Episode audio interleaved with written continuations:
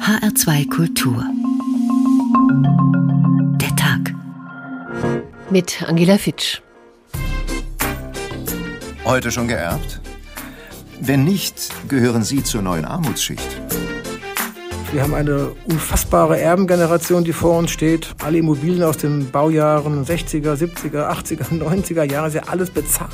Da kommen Millionen, Milliarden von Immobilienvermögen auf die nächste Generation über. Geld nicht glücklich, es beruhigt nur die Nerven. Das Problem bei dieser Geldmenge, die ja immer als Erbschaftswelle bezeichnet wird, ist, dass es eine schiefe Metapher ist, weil Welle, das klingt eben danach, dass es alle gleichmäßig warm getränkt werden von so einem, so einem schönen Geldsegen. Das ist aber nicht so. Das Vermögen in Deutschland ist extrem ungleich verteilt. Geld! Manche haben's nicht. Gib mir ein bisschen Geld. Aber ich werd einfach sauer, meisten 10 Prozent der Bevölkerung, die haben schon über zwei Drittel des gesamten Vermögens. Das sind dann die Leute, die was zu vererben haben. Es gab einen Abend, wo ich mit einem meiner besten Freunde in dessen Küche saß und der sagte, wie soll das gehen? Ich arbeite 60 Stunden, ich habe einen guten Job, aber das Geld werde ich nie bekommen können. In Deutschland wird heute so viel Geld von einer Generation an die nächste übergeben wie selten zuvor. Studien zufolge werden jährlich bis zu 400 Milliarden Euro vererbt oder verschenkt. Diese Erbschaften machen vor allem Vermögende noch reicher. Erbschaften sind genauso ungleich verteilt wie die Vermögen insgesamt. Und Steuern zahlen die Erben auch kaum. In den USA bittet US-Präsident Joe Biden die reichen Amerikaner nun zur Kasse, um das Land nach seinen Vorstellungen umzubauen, sozialer und gerechter zu werden. Vor 20 Jahren hatte Großinvestor Warren Buffett sogar gegen die Senkung der Erbschaftssteuer gewettert. Man dürfe doch nicht einen lebenslangen Vorrat an Lebensmittelmarken erhalten, nur weil man der richtigen Gebärmutter entschlüpft sei. Der Aufschrei ist nach Bidens Vorstoß ungleich lauter. Doch weil viele Menschen auch hierzulande viel erben und viele Menschen gar nichts, geht der französische Ökonom Thomas Piketty noch einen Schritt weiter. Sein Vorschlag für Deutschland Künftig sollen alle 25-Jährigen vom Staat ein Startkapital in Höhe von 120.000 Euro bekommen. Es ist Wahljahr. Ob sich mit dieser Idee Wahlkampf machen lässt? Wer nicht erbt, der nicht gewinnt. Von der Schwierigkeit, Eigentum zu schaffen, so haben wir den Tag heute überschrieben. Und wir schaffen erst einmal Fakten. Ursula Mayer hat für uns recherchiert, wie viel was vererbt wird und an wen. Wie viel wird in Deutschland vererbt? Der Düsseldorfer Soziologe Thomas Drujen forscht seit rund 20 Jahren auf diesem Gebiet und sagt, genaue Zahlen gibt es bis heute nicht. Denn nur ein sehr, sehr kleiner Teil dieser Erbschaften müsse versteuert werden und sei damit konkret nachzuvollziehen. Wenn es dann noch drei Inseln gibt, hinter den Philippinen, eine ganz große Kunstsammlung und irgendwo eine Oldtimer-Sammlung, oder auch eine Beteiligung an ganz vielen Unternehmen. Da ist es für die Leute selbst schwierig, das zu überschauen. Schon lange stochert auch die Wissenschaft im Nebel und konnte sich bisher nur darauf verständigen, dass schätzungsweise jedes Jahr zwischen 200 und 400 Milliarden Euro vererbt werden dürften. Das entspricht etwa einem Zehntel der jährlichen Wirtschaftsleistung in Deutschland. Vererbt wird hauptsächlich innerhalb der Familie. Vermögensforscher Drojen stellt fest, zu 95 Prozent sind es kleine Summen von Normalverdienern. Da kommen denn ganz große, wenige Ausnahmen hinzu. Das Deutsche Institut für Wirtschaftsforschung hat dazu eine Umfrage durchgeführt. Ergebnis, im Schnitt erhalten Erben pro Person etwa 85.000 Euro. Interessant ist dabei, wie sich die Erbschaften verteilen. Denn die Hälfte des Vermögens fließt offenbar an die reichsten 10 Prozent, also an Menschen, die sowieso schon gut verdienen und aus gut situiertem Hause stammen. Und es sind vorwiegend Westdeutsche, meint der Berliner Ökonom Tim Böhnke. Wir haben die Wirtschaftswundergeneration, die im Nachkriegsdeutschland aufgewachsen ist, die in Westdeutschland in der Lage war, relativ großes Vermögen zum ersten Mal anzuhäufen und dieses Vermögen natürlich jetzt auch vererben können. Wir haben in Ostdeutschland diese großen Vermögen natürlich nicht. Wenn Reiche durch Erbschaften immer noch reicher werden, birgt das allerdings soziale Sprengkraft, findet Jens Beckert, Direktor am Max-Planck-Institut für Gesellschaftsforschung in Köln. Denn es widerspricht unserer Vorstellung der Leistungsgesellschaft, dem Versprechen, wer es wirklich will, schafft es bis ganz nach oben. Stattdessen bewahrheitet sich immer öfter, wer viel erbt, ist bereits oben und bleibt dort. Das spiegelt sich gerade auf dem Immobilienmarkt wider. Zum Beispiel eine Eigentumswohnung mit vier Zimmern in Frankfurt für rund 800.000 Euro plus Nebenkosten können sich junge Familien kaum noch leisten, es sei denn, sie haben geerbt, berichtet Frank Alexander, Pressesprecher des Immobilienverbands IVD Mitte. Als Nachfrager treten jetzt in diesen preislichen höheren Regionen natürlich oftmals die Personen auf, die finanziell gut ausgestattet sind. Das heißt, entweder haben sie geerbtes Vermögen oder haben eine, eine geerbte Immobilie, die vielleicht verkauft wurde oder haben neben ihren Einkommen Mieteinnahmen. Und das bedeutet am Ende zugespitzt, Erben können Wohnungen und Häuser kaufen, in denen Nichterben zur Miete wohnen und dadurch eben auch kein eigenes Vermögen ansparen können was den Erben zusätzlich in die Hände spielt. Der Staat hält zwar bei den Erbschaften die Hand auf, behält aber von den geschätzt 400 Milliarden Euro jährlich nur zwischen 6 und 7 Milliarden Euro an Steuern ein. Da sollte nachgebessert werden, findet Ökonom Bönker. Wir reden hier von Erbschaften, die jenseits einer Million sind, also größere Erbschaften, bedeutende Erbschaften. Die sollten lieber niedrig und dann alle besteuert werden, als einige von der Besteuerung ausnehmen, weil sie zum Beispiel Unternehmensvermögen beinhalten. Denn ob durch die Besteuerung solcher Firmenanteile Arbeitsplätze verloren gehen, dafür gibt es Bönke zufolge keine Belege.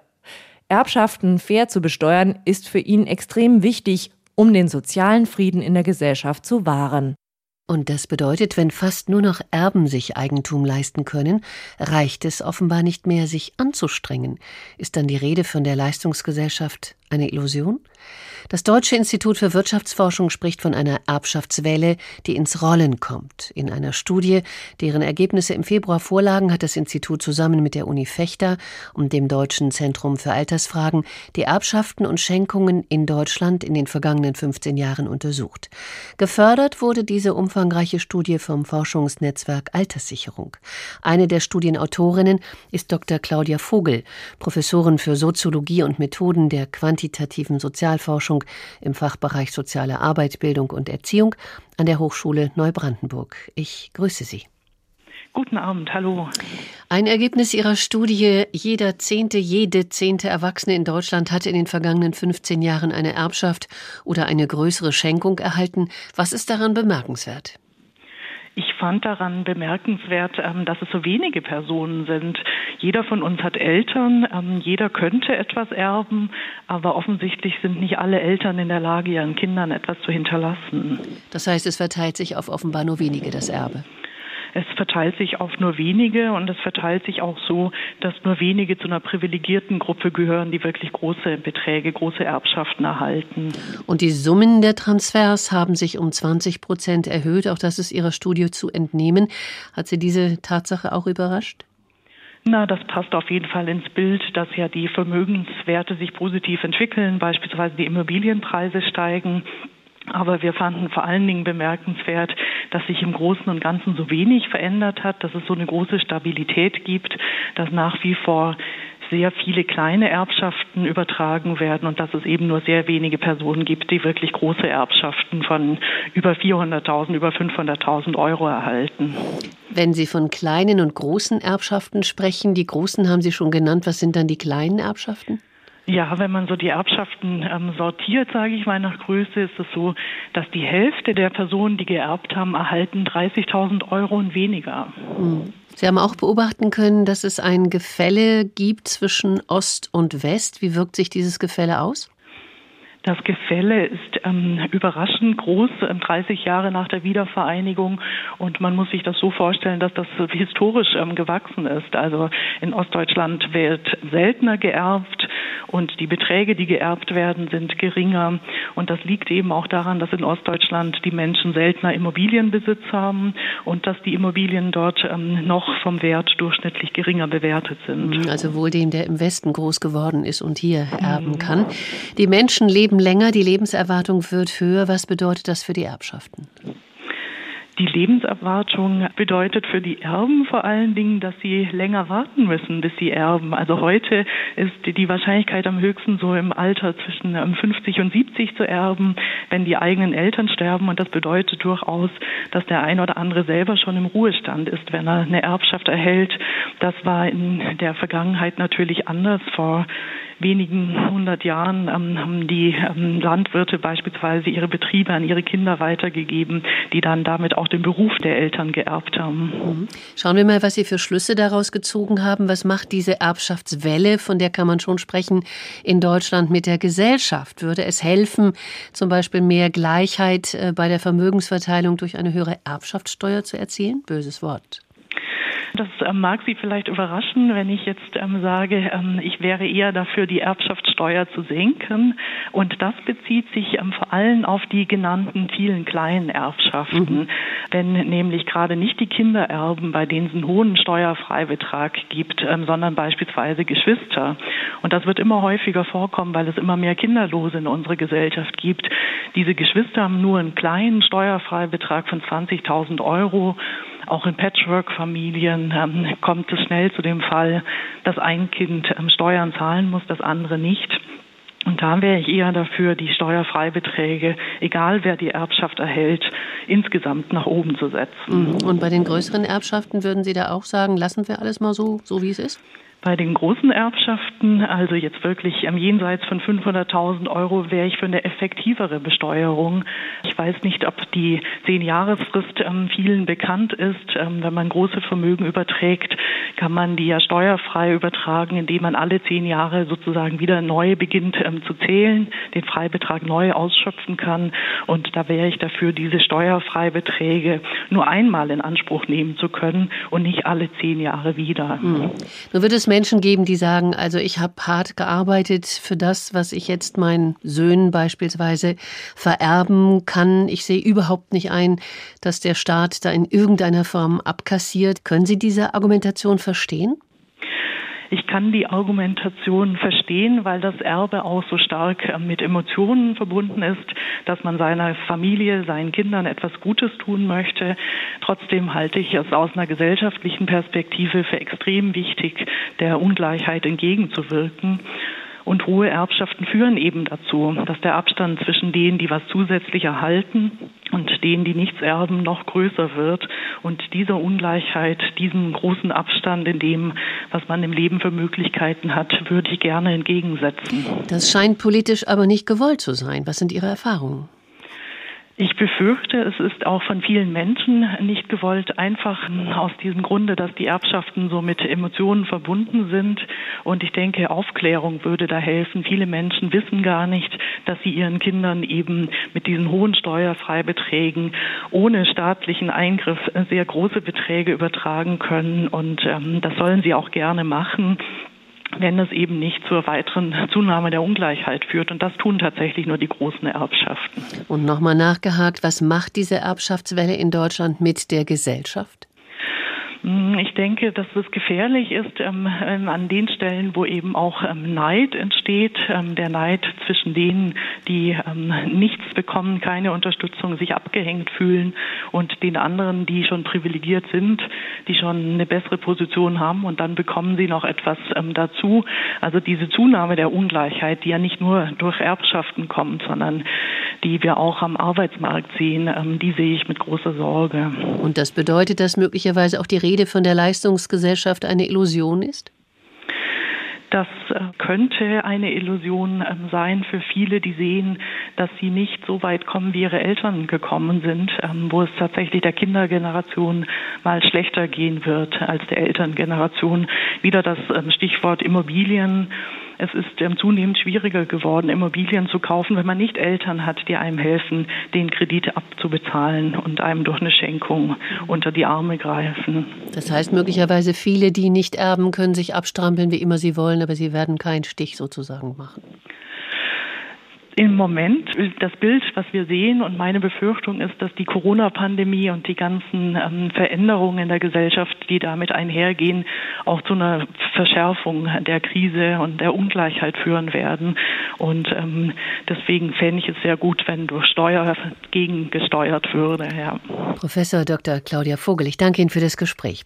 In den Romanen von Jane Austen sind die Frauen versessen darauf, reiche Männer zu heiraten, so wie im richtigen Leben. Zumindest bei einigen. Das hat weniger mit Liebe zu tun als vielmehr mit dem Erbrecht. In Verstand und Gefühl aus dem Jahr 1811 stehen zwei Schwestern im Mittelpunkt, Elinor und Marianne Dashwood. Nach dem Tod ihres Vaters sind sie sowie ihre Mutter und ihre jüngere Schwester Margaret gezwungen, ihr bisheriges Zuhause, das Gut Norland Park, zu verlassen, da Mr. Dashwoods Sohn aus erster Ehe das Anwesen erbt und für sich beansprucht. Wir steigen mal ein ins erste Kapitel. Seit langer Zeit schon war die Familie Dashwood in Sussex ansässig. Sie verfügte über ausgedehnten Landbesitz, dessen Mittelpunkt das Herrenhaus von Norland Park bildete. Dort hatten sie seit vielen Generationen so ehrbar gelebt, dass sie sich in der ganzen Nachbarschaft eines guten Rufes erfreuten. Der verstorbene Eigentümer dieses Anwesens, ein Junggeselle, war sehr alt geworden und hatte in seiner Schwester viele Jahre lang eine treue Gefährtin und Haushälterin gehabt. Aber ihr Tod, der zehn Jahre vor seinem eigenen eintrat, führte in seinem Haus zu großen Veränderungen. Denn um diesen Verlust zu ersetzen, lud er die Familie seines Neffen, Mr. Henry Dashwood, ein und nahm sie in sein Haus auf. Dieser war der rechtmäßige Erbe der Besitzungen von Norland und ihm wollte sein Onkel auch vermachen. In der Gesellschaft seines Neffen, seiner Nichte und deren Kinder verbrachte der alte Herr seine Tage in großer Zufriedenheit. Seine Angehörigen wuchsen ihm immer mehr ans Herz. Die beständige Aufmerksamkeit, mit der Mr. und Mrs. Dashwood seinen Wünschen begegneten, ging nicht auf bloßes Eigeninteresse, sondern auf wirkliche Herzensgüte zurück und gewährte ihm alle erdenkliche Bequemlichkeit, die er in seinem Alter noch erlangen konnte. Und die Fröhlichkeit der Kinder gab seinem Leben noch einen zusätzlichen Reiz. Teil 2 folgt später. Wer nicht erbt, der nicht gewinnt. Von der Schwierigkeit, Eigentum zu schaffen. Sie hören den Tag in HR2 Kultur. Wohin eine Gesellschaft kommen kann, die der sozialen Ungleichheit nicht entgegensteuert, das hat sich in den USA gezeigt. Während unter Donald Trump die Reichen stets mit Steuergeschenken überhäuft wurden, bittet Joe Biden jetzt die Wohlhabenden zur Kasse. Viel hilft viel, rechtfertigt der neue US-Präsident seinen Griff in die Vollen, um Amerika nach seinen Vorstellungen umzubauen, gerechter gerechter und sozialer zu machen. Aber viel kostet auch viel. Einzelheiten von Thorsten Teichmann. US-Präsident Joe Biden wiederholt den Satz wie ein Mantra. Steuern streichen für Besserverdienende und Konzerne helfe dem Rest des Landes nicht. Es gebe keinen Trickle-Down-Effekt. Es ist ein dramatischer Richtungswechsel. Biden bricht nicht nur mit Republikanern, sondern auch mit Vorgängern in der eigenen Partei, wie zum Beispiel Bill Clinton. Das bringt ihm Kritik ein, aber auch Unterstützung. Der Präsident setze auf staatliche Investitionen, um die krassen Unterschiede in der US-Gesellschaft auszugleichen, sagt Jacob Kierkegaard vom Peterson Institut, einem Wirtschaftsforschungsinstitut in Washington DC. If you really want to address the wenn man das grundlegende Problem der Ungleichheit angehen will, wenn die Unterschiede ein Niveau erreicht haben wie in den USA, also offen gesagt wenn es außer Kontrolle geraten ist, dann geht das nur über staatliche Umverteilung. Das heißt auf der einen Seite Fiskalpolitik, Hilfspakete und Vorschläge für weitere staatliche Investitionen für zusammengenommen 5,6 Billionen US-Dollar. Tatsächlich Billionen, eine Zahl mit zwölf Nullen. But it's time for corporate America. And the wealthiest 1% of Americans have just begun to pay their fair share. Und dann sagt der Präsident, es sei an der Zeit, dass US-Konzerne und wohlhabende Amerikaner ihren Anteil an den Investitionen im Land übernehmen. Das ist der zweite Teil der Umverteilung, Steuererhöhungen für Amerikaner, die mehr als 400.000 US-Dollar verdienen, Abgaben auf hohe Kapitalgewinne. Aber besonders heftig kritisieren Gegner der Umverteilung die Pläne für die Nachlasssteuer. Im Sender Fox Business wirft Steuersenkungsaktivist Grover Norquist aus Versehen oder mit Absicht Betriebe und Privatbesitz in einen Topf. So when somebody uh, passes on a farm, a small business, Wenn jemand eine Farm, ein Geschäft, eine Wohnung an seine Kinder vererbt, dann sollen die Kinder zahlen für den Wertzuwachs in der Zeit ihrer Eltern, umgehend, nicht erst, wenn sie den Besitz veräußern. Ganz praktisch gesprochen, entscheidend wird der Freibetrag sein, sagt Jacob Kierkegaard vom Peterson Institut. Für verheiratete Paare liegt der bei der Nachlasssteuer in den USA bei 11 Millionen US-Dollar. Schätzungsweise 99 Prozent der Betroffenen zahlen dem Bund derzeit gar nichts.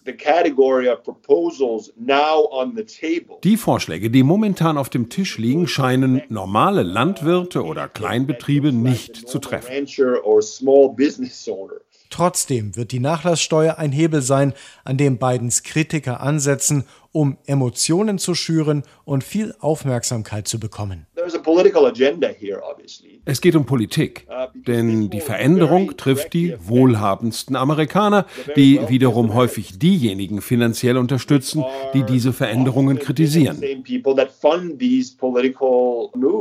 Im kommenden Jahr sind Kongresswahlen. Wenn Biden seine Vorstellung von einem gerechteren Amerika verwirklichen will, muss er die Pläne vorher umsetzen. Was er vermutlich auch tun wird. Soweit die Pläne von Joe Biden. In Europa wurden Erb Erbschaftssteuern im 16. Jahrhundert eingeführt, in den USA erst 1916, dafür aber wesentlich radikaler umgesetzt. Für hohe Vermögen lag die Erbschaftssteuer nach dem Zweiten Weltkrieg bis in die 70er Jahre hinein bei bis zu 77 Prozent. Und auch der Widerstand war deutlich geringer als in Europa. Christian Lammert ist Professor für die Innenpolitik Nordamerikas am John F. Kennedy Institut der FU Berlin. Ich grüße, guten Abend. Guten Abend, Frau Fitsch. Hat die Tatsache, dass es in den USA wenig Widerstand gegen Erbschaftssteuern gab, vielleicht etwas mit dem Gründungsmythos Amerikas zu tun, frei nach Thomas Jefferson, dass sich jeder Mensch an der gleichen Startlinie aufzustellen hat? Genau, das ist ganz wichtig. Äh, also Amerikaner haben generell nichts äh, dagegen, wenn man äh, Gewinne macht, wenn man reich wird. Das ist immer so vom Tellerwäscher zum Millionär. Ähm, dieses, dieser Mythos war immer sehr stark und deswegen hat man auch viel akzeptiert, dass der Staat eben nicht eingreift. Aber das muss man sich verdienen. Ähm, harte Arbeit ist, ist auch so ein Mythos, der in den USA ganz wichtig ist. Und wenn man durch harte Arbeit reich wird, dann ist das okay.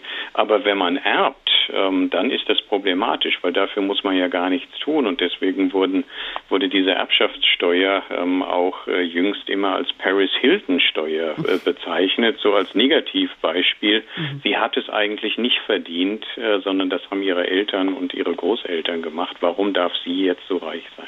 Noch heute fordern ja amerikanische Radikalökonomen äh, manchmal eine Erbschaftssteuer von 100 Prozent und sie sagen, Erben ist schlicht unfair. Und das Erstaunliche eigentlich ist, dass das in den USA auch viele Superreiche so sehen, vielleicht nicht unbedingt Paris Hilton, das könnte sein, die eben viel an ihre Nachkommen zu vererben haben. Wie kommt das? Ja, das ist immer noch äh, die, diese Einstellung äh, der, der Chancengleichheit, die da sein muss. Und äh, dieser Mythos äh, aus den USA, dass man halt keine Aristokratie hat, die äh, völlig entkoppelt von der Gesellschaft ist ähm, und äh, ihr eigenes Leben führt, ihre eigenen Bräuche herausbildet. Also die Idee, dass es eigentlich hauptsächlich eine, eine Gesellschaft der Mittelklasse ist, ähm, und da passt das nicht rein, wenn man diese Superreichen hat. Und wenn man sich dann anhört, okay, 100 Prozent äh, soll man zahlen, da ist ja dann, wenn man sich momentan die Situation zum Beispiel anguckt, ist die Erbschaftssteuer bei 40 Prozent, aber erst, äh, wenn man eben pro Person ähm, äh, mal 11 Millionen abgezogen hat, die steuerfrei sind beim Vererben. Also so schlecht sind dann die Nachkommen nicht dran, die kriegen schon ähm, ganz gutes Startkapital, aber müssen es gleich Milliarden sein äh, und wenn es so ist, dann soll doch der Staat seinen fairen Anteil daran haben, weil der Staat ja auch mitgeholfen hat, dass viele so reich geworden sind. Und das ist die Verbindung, die Biden momentan auch so gut macht. Wir investieren jetzt in Infrastruktur, davon profitiert auch die Wirtschaft und die Reichen und dann sollen die auch ihren fairen Anteil zahlen. Ich habe dieses schöne Zitat von Großinvestor Warren Buffett gefunden, der gesagt hat, nachdem George W. Bush 2001 die Erbschaftssteuer in Höhe von damals 55 Prozent, die war sehr viel höher als jetzt, eben 40 Prozent streichen wollte, bloß nicht, man dürfe doch nicht einen lebenslangen Vorrat an Lebensmittelmarken erhalten, nur weil man der richtigen Gebärmutter entschlüpft ist. Ist diese Meinung eigentlich unter den Superreichen nach den Trump-Jahren eigentlich immer noch so verbreitet? Ja, man wird wahrscheinlich immer welche finden, die sagen, nein, das mhm. habe ich mir selbst verdient und deswegen steht das auch zu, dass meine Familie das behält. Aber generell sieht man schon eine große Bereitschaft äh, äh, unter diesen Großverdienern und das hat auch was mit der Tradition zu tun. Gucken sich Leute an wie Bill Gates, die ja auch unheimlich viel äh, für Charity-Bereich äh, machen, die Gelder spenden für gute Zwecke. Ähm, das ist so eine Einstellung in den USA. Man kann ähm, reich werden, das ist okay, aber dann muss man der Gesellschaft auch was zurückgeben. Was da bislang nicht so stark war, äh, war die Rolle des Staates. Das sollte alles mhm. eben in, in, in Wohlfahrtsausgaben privater Leute äh, äh, passieren und der Staat sollte sich nicht so stark einmischen. Und das versucht Biden jetzt. Also das ist schon eine sozialdemokratische Politik, die er vorstellt. Bei den Reichen das Geld nehmen und das in die Infrastruktur und in die Familien investieren, um diese extreme ähm, und fast schon obszöne äh, Ungleichheit bei Einkommen und Wohlstand in den USA ein bisschen zu reduzieren. Joe Bidens Kritiker sagen allerdings, die Steuererhöhungen würden zu einem Investitionsboykott in der US-Wirtschaft führen. Sticht das Argument? Ja, das Argument hört man immer wieder. Ähm, äh, das, glaube ich, ist nicht so ähm, äh, schlagkräftig, weil wenn das Geld wirklich genutzt wird, um in die Infrastruktur zu investieren, dann ist es auch gut für die Wirtschaft. Ähm, die brauchen diese Infrastruktur, um zu produzieren. Und die brauchen natürlich auch in den USA Leute, die ihre Produkte kaufen. Und wenn das durch diese Politik gestärkt wird, dann profitieren auch die Unternehmer davon und dann werden sie damit zufrieden sein. Also ökonomisch ähm, scheinen Bidens Steuerpläne richtig zu sein, sofern man das von hier aus beurteilen kann. Ähm, aber wie riskant sind sie eigentlich? Die Republikaner verdammen den Griff ins Portemonnaie der Bürger und Bürgerinnen, das sei Sozialismus. Ja, natürlich ist das riskant und wir werden sehen, wie sich das weiterentwickelt. Ähm, in dem Bericht wurde schon gesagt, nächstes Jahr stehen schon mhm. wieder Zwischenwahlen an. Da kann die beiden Administrationen schon wieder ähm, äh, die nötigen Mehrheiten im Kongress verlieren.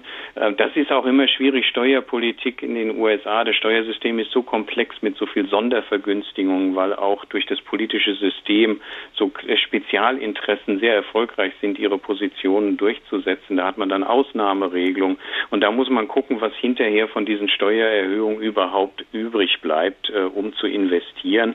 Und dann hat man viel Symbolpolitik betrieben und viel politisches Kapital verbraucht. Und eigentlich kommt nicht genug rum, um das zu finanzieren, was man äh, ähm, finanzieren wollte. Und das kann ihm dann politisch auf die Füße fallen. Aber könnten sich dennoch deutsche Politiker von Bidens Umverteilungspolitik eine Scheibe abschneiden? Ja, ich glaube, wir können jetzt in Deutschland und auch in anderen europäischen Ländern mal langsam einsehen, dass der Markt ähm, hat nicht viel beigetragen zur Reduzierung von Ungleichheiten. Mhm. Im Gegenteil, der Markt hat auch nicht geholfen, eine Pandemie zu verhindern und der Markt hat auch nicht äh, die Klimakatastrophe verhindert. Hier muss der Staat einschreiten und ich glaube, das macht die beiden Administrationen und hier können europäische Regierungen von lernen. Professor Christian Lammert, Dankeschön. Und nun geht's weiter im Text mit Jane Austen und ihrem Roman Verstand und Gefühl.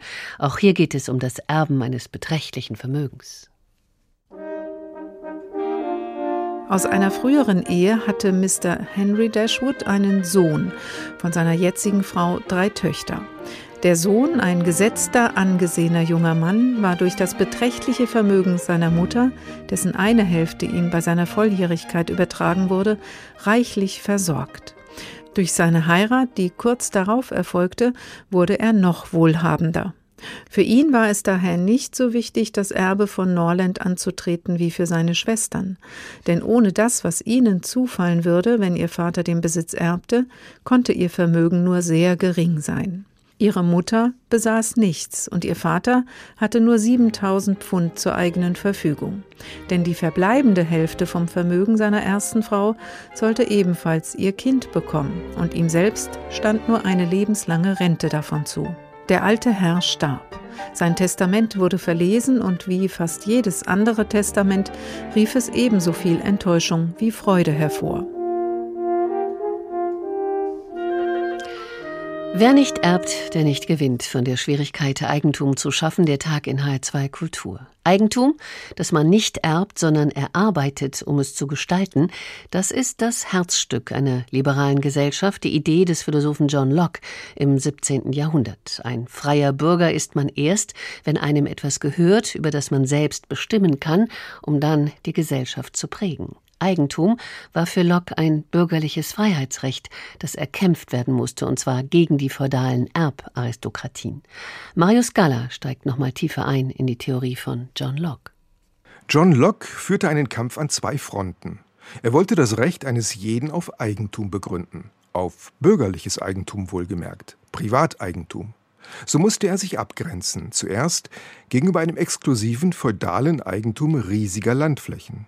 Doch genauso wendete er sich gegen das Gemeineigentum, die Commons, die in England gemeinsam genutzten Landflächen, auf die alle ein Recht hatten zur gemeinschaftlichen Nutzung.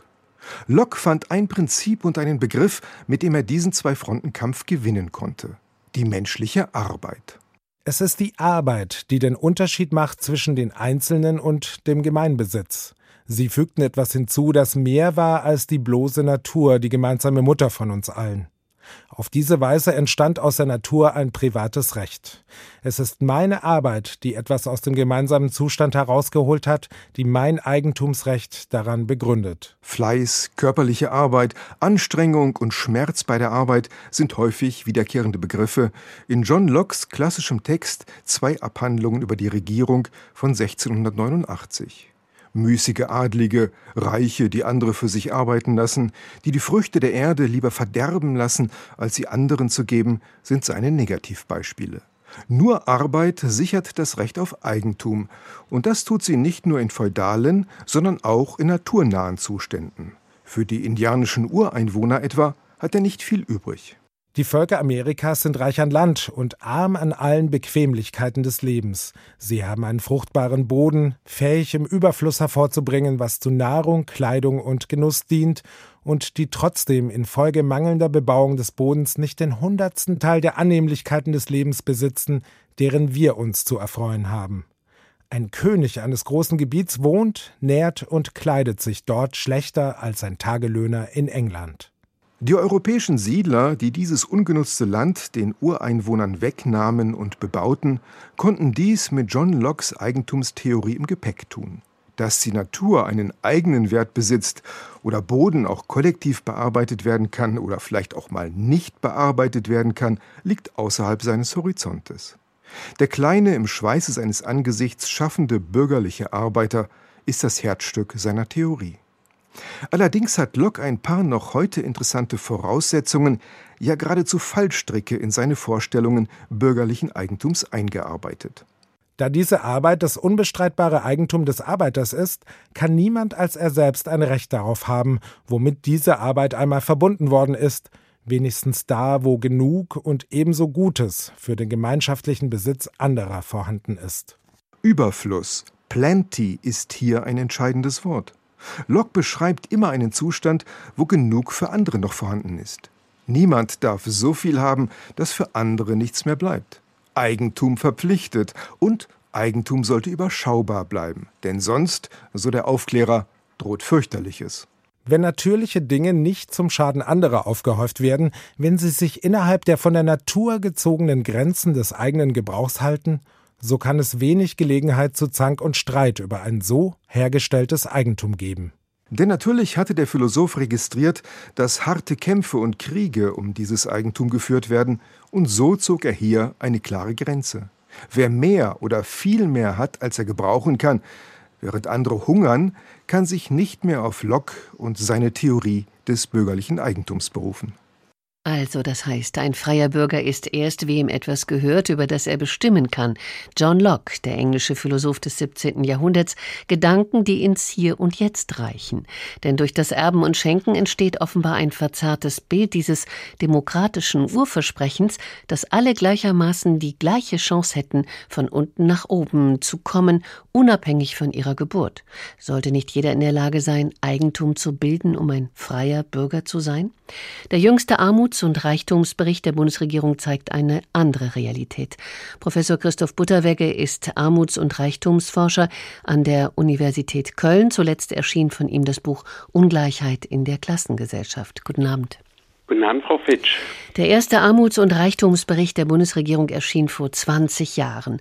Was hat sich zwischen dem ersten und dem jetzt aktuellen Bericht verändert? Die Polarisierung zwischen Arm und Reich hat zugenommen. Das Vermögen äh, konzentriert sich immer stärker in wenigen Händen. Die zehn Prozent der Reichsten besitzen inzwischen 67 Prozent des Nettogesamtvermögens.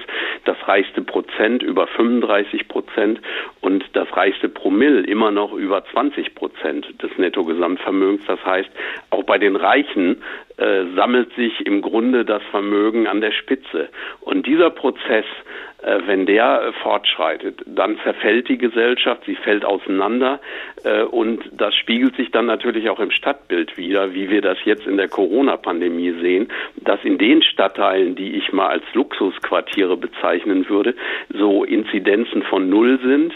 Äh, zumindest ist das äh, in Köln der Fall. Mhm. Und auf der anderen Seite in den Elendsquartieren der Armen, da sind die Inzidenzen äh, zum Teil 5, 6, 700. Mhm. Äh, das heißt, wir haben nicht nur eine Ungleichheit des Vermögens und des Eigentums, sondern wir haben auch eine gesundheitliche Ungleichheit, wir haben Wohnungleichheit, wir haben natürlich auch Bildungsungleichheit. Gehen wir noch einen kleinen Schritt zurück, der mich interessiert. Wann ist eigentlich für die Bundesregierung, wann ist man eigentlich reich? Ja, das äh, zerfällt in äh, zwei Teile, nämlich äh, die Bundesregierung unterscheidet in dem Bericht äh, zwischen einkommensreich und zwischen vermögensreich. Einkommensreich ist man, äh, wenn man äh, mehr als 200 Prozent des mittleren Einkommens zur Verfügung hat, das heißt 3.900 Euro netto mhm. im Monat ist da gewissermaßen die Grenze, wo man dann hinüberschreitet zum Reichtum.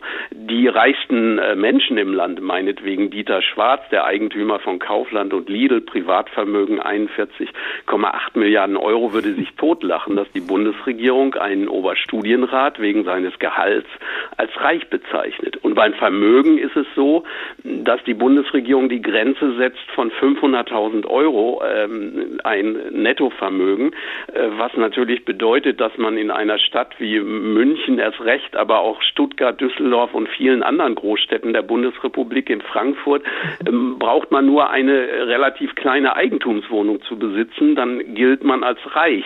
Ich würde das als Wohlstand bezeichnen, aber reich zu sein bedeutet immer auch politisch einflussreich zu sein. Und natürlich äh, ist der Reichtum anders zu benennen. Äh, der äh, fängt nicht da an, wo hier die Grenze gezogen wird. Und wenn man fast alle für reich erklärt, die bürgerlich wohlständig leben, dann äh, vernebelt man und verschleiert man im Grunde, was der Reichtum in unserer Gesellschaft wirklich bedeutet. Sie haben in Ihren Recherchen herausgefunden, dass die Armut sich in die Mitte der Gesellschaft hineinfrisst. Welche Gründe gibt es dafür?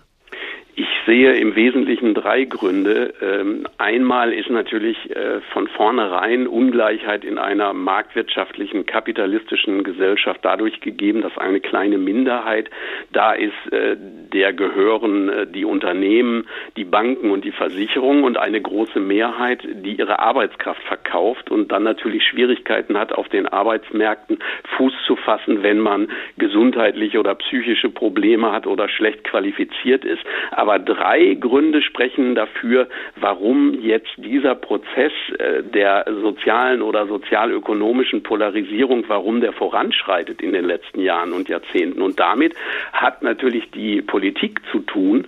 Erstens die Deregulierung äh, des Arbeitsmarktes, dann nenne ich mal die Agenda 2010 und die Hartz-Gesetze. Also wenn man den Kündigungsschutz lockert, wenn man äh, die Leiharbeit liberalisiert, wenn man prekäre Beschäftigungsverhältnisse mit Mini- und Midi-Jobs schafft, dann schafft man auch einen sehr breiten Niedriglohnsektor, der inzwischen fast ein Viertel aller Beschäftigten umfasst. Das zweite ist die Demontage des Sozialstaates. Da will ich mal die Riester-Reform nennen, wenn man ähm, das Rentenniveau absenkt und den Menschen sagt, um das zu kompensieren, müsst ihr privat vorsorgen, dann ist klar, oder kennen Sie einen Taxifahrer, der einen Riester-Vertrag hat, dass man damit Menschen in die Altersarmut treibt. Ähm, das dritte, was ich sehe, ist die Steuerpolitik. Mhm. Wenn man eine Steuerpolitik nach dem Matthäus-Prinzip macht, im Evangelium des Matthäus heißt es sinngemäß, wer hat, dem wird gegeben und wer wenig hat, dem wird auch das noch genommen. Wenn man also alle Kapital- und Gewinnsteuern in den letzten Jahrzehnten entweder abschafft, wie die Börsenumsatzsteuer oder die Gewerbekapitalsteuer, oder einfach nicht mehr erhebt, wie die Vermögensteuer seit 1997 unter der Regierung Kohl, oder aber senkt, wie die Kapitalertragssteuer und die Körperschaftssteuer für die großen Kapitalgesellschaften, oder aber die Erbschaftssteuer äh, zu einem zahnlosen Tiger macht, weil man einen ganzen Konzern erben kann, ohne einen einzigen Cent betriebliche Erbschaftssteuer zahlen zu müssen, dann treibt man die Gesellschaft auseinander, erhöht äh, im Grunde die äh, Kluft zwischen mhm. Arm und Reich und auf diese Art und Weise wird natürlich eine Gesellschaft auch unruhiger, unfriedlicher und ich denke letztlich auch undemokratischer wenn die Gesellschaft zerfällt, sagt Professor Christoph Butterwegger. Ich danke Ihnen. Dumm, wenn das Erbe an bestimmte Bedingungen geknüpft wird, wie im Roman Verstand und Gefühl von Jane Austen. Hier kommt Teil 3, in dem es immer noch um das Herrenhaus von Norland Park geht und um den alten Mr. Dashwood, der ist gerade gestorben.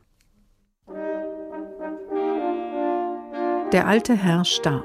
Sein Testament wurde verlesen und wie fast jedes andere Testament rief es ebenso viel Enttäuschung wie Freude hervor. Er war weder so ungerecht noch so undankbar, dass er seinem Neffen den Besitz vorenthalten hätte. Aber er hinterließ ihn ihm zu Bedingungen, die diesen um den halben Wert seiner Erbschaft brachten. Mr. Dashwood hatte ihn sich mehr seiner Frau und seiner Töchter willen als um seiner selbst oder seines Sohnes willen gewünscht. Aber gerade seinem Sohn und dem Sohn seines Sohnes, einem vierjährigen Kind, war er vorbehalten, und zwar so, dass ihm selbst keine Möglichkeit blieb, etwa durch die Aufnahme einer Hypothek auf den Besitz oder den Verkauf der wertvollen Wälder, für die zu sorgen, die ihm am meisten am Herzen lagen und die einer Versorgung am dringendsten bedurften. Alles war zugunsten dieses Kindes festgelegt, das bei gelegentlichen Besuchen seiner Eltern in Norland durch Reize, die bei zwei- oder dreijährigen Kindern keineswegs ungewöhnlich sind, durch kindliches Gestammel, durch das unbeirrbare Verlangen, seinen Willen durchzusetzen, eine Menge lustiger Streiche und viel Lärm seinen Onkel mehr für sich eingenommen hatte, als es die Aufmerksamkeiten, die ihm von seiner Nichte und ihren Töchtern jahrelang erwiesen worden waren, vermocht hatten. Er wollte jedoch nicht unfreundlich sein, und als Zeichen seiner Zuneigung zu den drei Mädchen vermachte er einem jeden 1000 Pfund.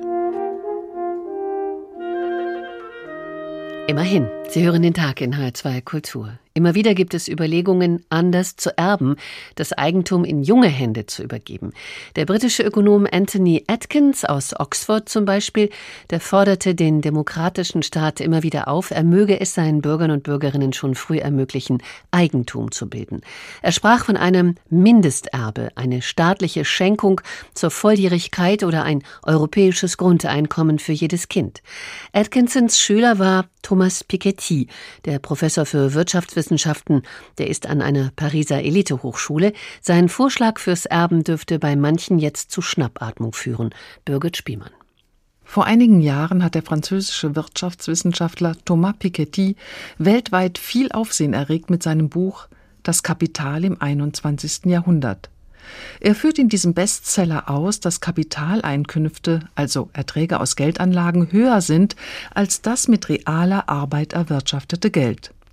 Daraus folgt für Piketty, wer reich ist, gewinnt noch mehr hinzu. Um diese Ungleichheit zu beheben, hat er in seinem neuen, gerade erst auf Deutsch erschienenen Buch Kapital und Ideologie einige Vorschläge gemacht. Neben höheren Steuern auf Ererbtes möchte er all den Menschen, die sowieso nichts erben würden, ein Erbe vom Staat zukommen lassen. Piketty begründet das unter anderem damit, dass beispielsweise in Deutschland die unteren 50 Prozent weniger als 5 Prozent des Vermögens besitzen und das oberste Prozent fünfmal so viel, also 25 Prozent. Unser Wirtschaftssystem habe an dieser Situation bislang nichts geändert. Deshalb soll ein partizipativer Sozialismus her, in dem alle Menschen den gleichen Zugang zu Bildung, Gesundheit und Kultur, aber auch zu Besitz haben. Und hier kommt wieder das Erbe für alle ins Spiel. Jede Bürgerin und jeder Bürger sollte zum 25. Geburtstag 60 Prozent des nationalen Durchschnittsvermögens erben. In Deutschland wären das ca. 120.000 Euro. Piketty sieht dieses vom Staat gezahlte Erbe als Instrument, um wirtschaftliche Ermächtigung und Teilhabe zu fördern. Denn wer kein Vermögen besitzt, befindet sich ökonomisch in einer schwachen Verhandlungsposition. Die vormals Unvermögenden bekommen durch dieses Erbe mehr Handlungsoptionen. Die Folge sei nicht nur eine Gesellschaft mit weniger Ungleichheit, sondern auch eine dynamischere Volkswirtschaft. Finanziert werden soll diese staatliche Transferleistung, die für alle, auch für Kinder von Millionären und Milliardären gilt, durch eine progressive Vermögensteuer und zu einem kleinen Teil durch Erbschaftssteuer auf große Erbsummen.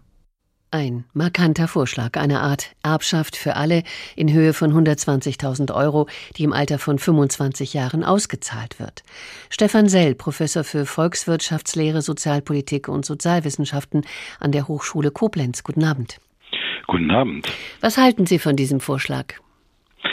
Also er ist einer dieser plakativen und auch gut äh, kommunizierbaren, ich will sagen verkaufbaren Vorschläge, kann man irgendwie nachvollziehen und äh, vor allem jeder hat dann diese Summe, die äh, von ihm auch in den Raum gestellt wird, vor Augen. Man sollte vielleicht in einem Vorschritt nochmal darauf hinweisen, dass es ganz interessant ist, äh, dass Thomas Piketty eine, ein, einen Wandel äh, durchlaufen hat. Bei seinem ersten Buch Kapital, im, im Kapital im 21. Jahrhundert, da hatte er noch für eine massive Erbschaftsbesteuerung in Höhe von 50 bis 60 Prozent plädiert. Mhm. Äh, das taucht jetzt aber in seinem neuen Buch Kapital und Ideologie gar nicht mehr auf, ähm, sondern äh, einmal dieses eben von Ihnen beschriebene Erbe für alle, mhm. äh, bei uns 120.000 Euro für jeden 25-Jährigen. Äh, und er sagt dann, äh, ja, die Erbschaftssteuer, die soll in ganz kleinem Rahmen nur noch äh, beibehalten werden, weil sie wäre eigentlich ähm, ja kontraproduktiv und er ist in das Lager derjenigen gewechselt, die sagen, wir brauchen eine jährlich erhobene Vermögensbesteuerung. Also das glaube ich ist auch ein interessanter Formwandel, der zeigt, dass äh, die all die Probleme, äh, die mit der Erbschaftssteuer verbunden sind oder verbunden werden, auch die ideologischen Widerstände, äh, dass die durchaus ihre Spuren hinterlassen haben. Das ist eine erstaunliche Wandlung. Jetzt soll der Staat erstmal ran. Er spricht eben auch von sogenanntem partizipativem Sozialismus. Also jeder soll einen minimalen Zugang zu Besitz haben. Die Maßnahme würde zu einem äh, viel dynamischeren wirtschaftlichen System führen und auch Innovationen fördern, weil eben viele Unter- und Mittelschichtskinder Firmen aufbauen könnten, so seine Argumentation. Sehen Sie darin, Herr Professor Sell, eine Möglichkeit für mehr Teilhabe? Denn darum geht es ja. Hm. Also wie heißt es so schön in der Theorie ja, äh, aber. Und das aber bezieht sich äh, darauf, äh, machen wir es mal konkret, er argumentiert ja auch so, jeder bekommt diese 120.000. Egal ob also er Geld auch, hat oder nicht. Ja. Genau, auch die mhm. Kinder der Millionäre genau. oder der Milliardäre, mhm. die wir haben. Äh, für die wäre das belanglos, aber eben nicht für die anderen. Die würden dann nach seiner Vorstellung, äh, wie Sie sagen, eben kleine Unternehmen gründen können, sich selbstständig machen können und so weiter. Das vergisst dass man ja eigentlich durch diese Maßnahme voraussetzt, dass das wirklich auch in der Breite gewollt wird und äh, getan wird. Da kann man schon mal Fragezeichen äh, dran machen. Möglicherweise will die Mehrheit weiterhin schlichtweg normal arbeiten und ein anständiges äh, Einkommen damit erwirtschaften, aber eben nicht selbstständig werden. Und der zweite Punkt ist, sie vergrößern doch eigentlich in der Folge damit die gegebene und beklagte Ungleichheit, die so auseinandergelaufen ist, weil sie äh, schütten ja sozusagen, sie verändern ja nichts an den Vermögensrelationen, sondern sie äh, geben dann auch noch denen, die sowieso schon sehr viel haben, diesen Betrag. Also irgendwie von der äh, Logik scheint mir da ein gewisser Bruch zu sein. Was ich nachvollziehen kann, ist zumindest ähm, die Frage nach der Bezahlbarkeit, die sich ja jetzt auch an dieser Stelle stellt. Also Piketty sagt, die Kosten seines Vorschlags, die würden sich äh, nur auf fünf Prozent dieses Nationaleinkommens pro Jahr belaufen und die kämen eben aus diesem Vermögen und äh, aus der Erbschaftssteuer. Also irgendwo, irgendwie muss es finanziert werden. Ich habe mich äh, gefragt eigentlich, wie sehr eignet sich äh, die Idee von ihm, äh, um hierzulande zum Beispiel, weil das ist ja ein Beispiel, das er auf Deutschland überträgt, um damit Wahlkampf zu machen und wenn ja, für welche Partei? Also ähm, man muss, glaube ich, sagen, ähm, die Widerstände äh, gegen die Erbschaftsbesteuerung, egal ob sie hm. rational begründet sind, sind enorm. Und die sind nicht nur in Deutschland enorm, die sind eigentlich weltweit sehr stark ausgeprägt.